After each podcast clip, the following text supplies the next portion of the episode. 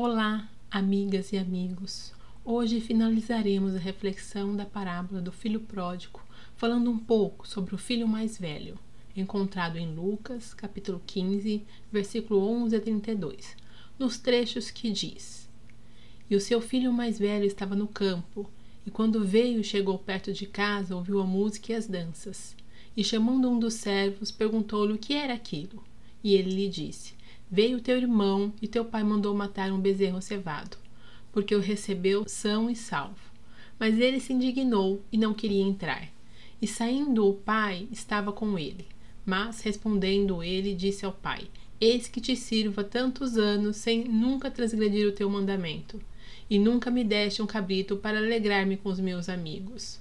Vindo, porém, este teu filho, que desperdiçou os teus bens com as meretrizes, tu mandaste matar para ele um bezerro cevado. E ele lhe disse: Filho, tu sempre estás comigo e todas as minhas coisas são suas.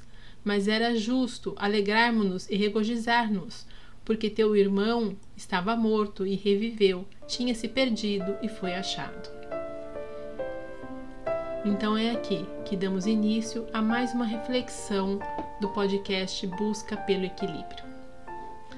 No primeiro podcast, com reflexão sobre este tema, apontamos que o significado de estar na casa do Pai representa comunhão com a nossa essência divina e a comunhão com Deus.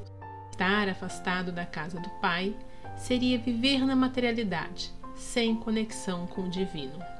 Pois bem, o filho mais velho estava no campo. Em momento algum, Jesus disse que ele estava na casa do Pai. O filho mais velho parece estar na casa do Pai, mas não está. É a diferença entre parecer e ser. Parece bom, mas não é. É o movimento para fora, mas o movimento para dentro não acontece, que é a transformação interior. É o tipo de pessoa que tem religião, mas não se religa com Deus, porque religião não é frequentar igreja, ir ao centro. Religião é se religar com Deus, e isso acontece no nosso íntimo.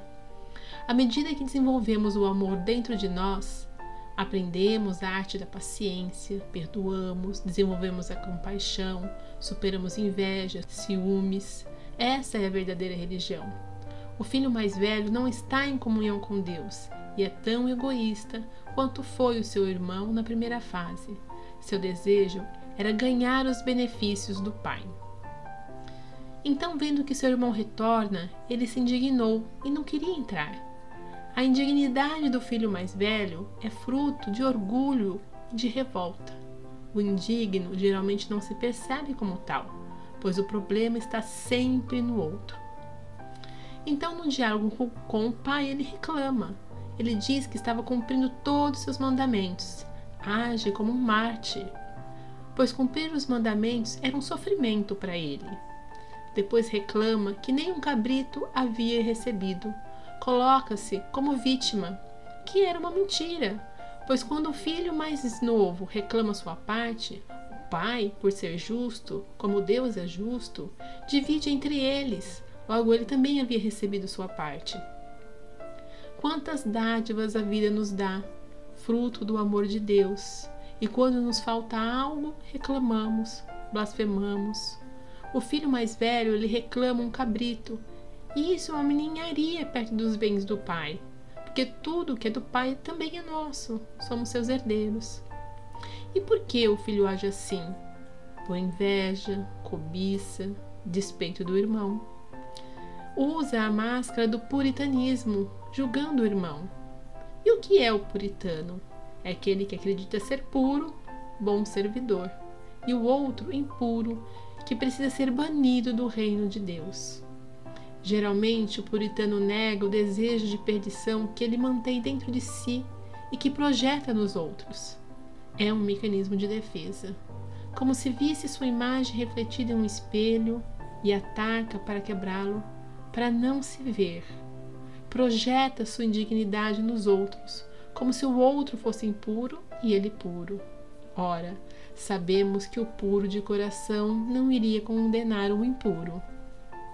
E sofre, porque todo invejoso sofre, em ver os outros melhores que ele, Seu martírio interior é tão grande que ele se recusa a entrar na casa do Pai, recusa a entrar em harmonia com Deus.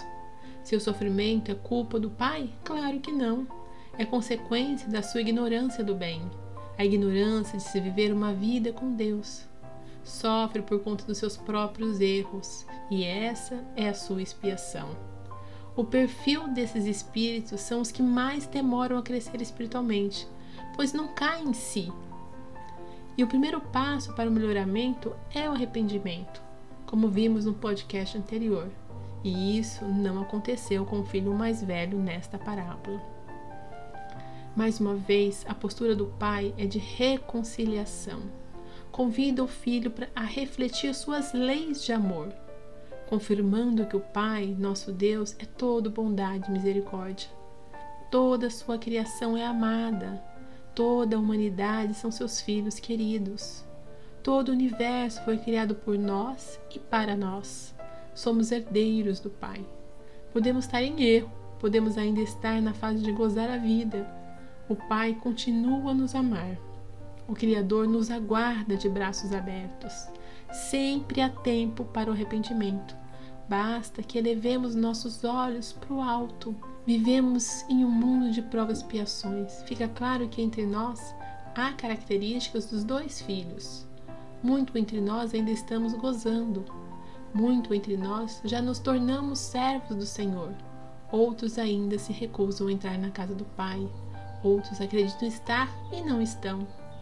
Como é importante reconhecer nossas falhas, tirar a máscara do falso puritanismo. Errar é humano, reconhecer é divino. Acolha seus equívocos, mas não se conforme com eles, dizendo que eu sou assim mesmo. Faça como o filho mais novo, quando arrependido, volta à casa do Pai. Porque Deus nos aguarda e Jesus nos ensinou que Deus é Pai, Deus é amor. Que assim seja. Muita luz para todos nós.